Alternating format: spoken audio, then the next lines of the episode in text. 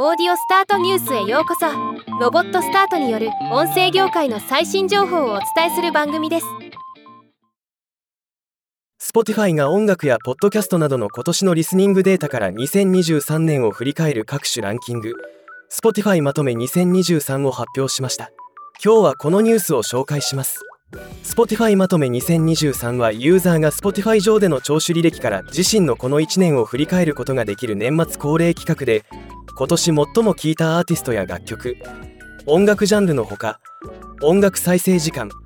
最も聴いたポッドキャスト番組などのデータを Spotify アプリや特設サイト Spotify まとめ2023で確認できます。一応今回のランキングの主要箇所を簡単に紹介しておきます。世界で最も再生された音楽はマイリ・サイラスフラワーズ世界で最も聴かれたアーティストはテイラー・スウィフト日本で最も再生された音楽は yoasobi アイドル。国内で最も聴かれたアーティストはミセスグリーンアップル。国内で最も聴かれたアルバムはユーリ1